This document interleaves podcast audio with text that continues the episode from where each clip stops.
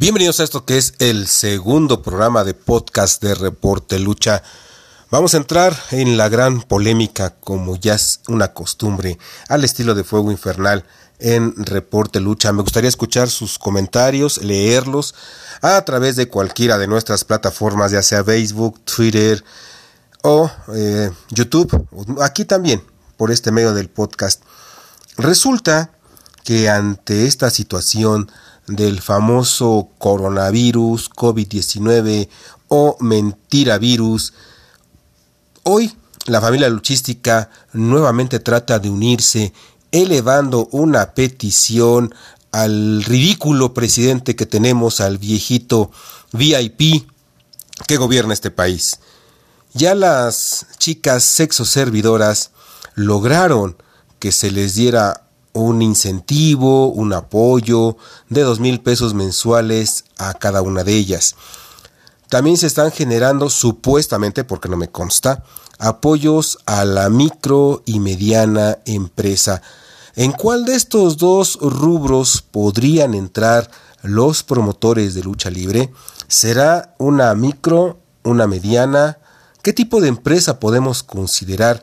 A Generación 21 a Coliseo Coacalco, a Grupo Revolución, a la familia Guzmán con la Arena López Mateos, ya que hablamos de la familia Alonso, ya que hablamos de la familia Peña, los dos, entre comillas, grandes monstruos. Pero alrededor de la República, en el interior de la República, ¿cuántos promotores están perdiendo dinero? ¿Cuántos promotores ya habían dado adelanto de eh, renta de arenas, de renta de sillas, ya cuántos habían hecho conferencias de prensa anunciando sus carteleras y que ya no se hicieron, cuántos ya tenían programada su misma conferencia de prensa y la tuvieron que cancelar. La lucha libre esta gran señora doña Lucha, que siempre ha sido acuchillada, ultrajada, violada, golpeada y hoy tristemente abandonada. ¿Por quién? Por quienes siempre se han servido de ella, de las mieles que como panal de abejas trae a los aficionados, genera votos, los acarreados, la borreguiza, los moleros.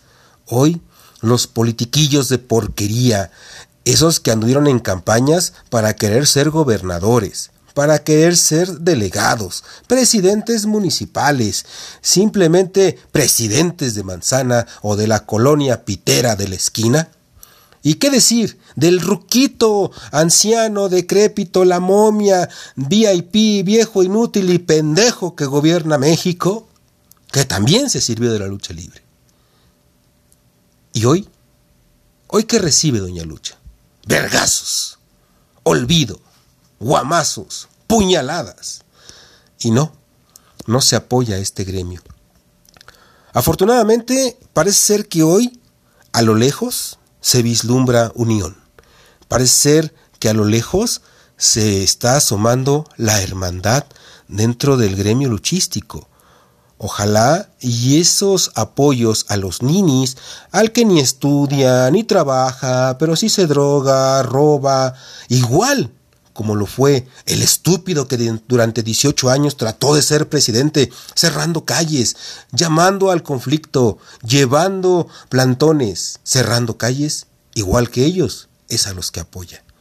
Y como él, muchos que ni estudian ni trabajan, hoy reciben un beneficio. Y los deportistas, que aunque estén en la CONADE, se les está reduciendo un presupuesto que han ganado en base a un esfuerzo, en base a dedicación, en base a sacrificios, porque el deporte implica sacrificios y grandes. Solamente los deportistas saben de qué estamos hablando.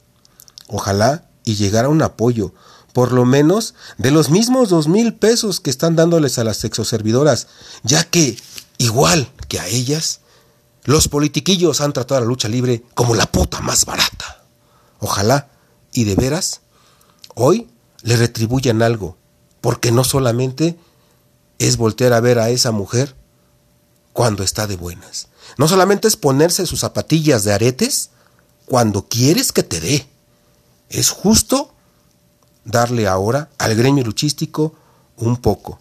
Si no se puede generar a través de las funciones cotidianas, están haciendo un esfuerzo con sus productos, con sus máscaras, con sus muñecos, a través de las redes sociales. Pero no es nada más eso, hace falta más.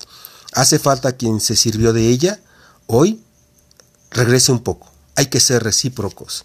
Recuerden que la lucha libre se vive, se siente y se disfruta mejor en vivo. Asistan cuando se pueda a las arenas.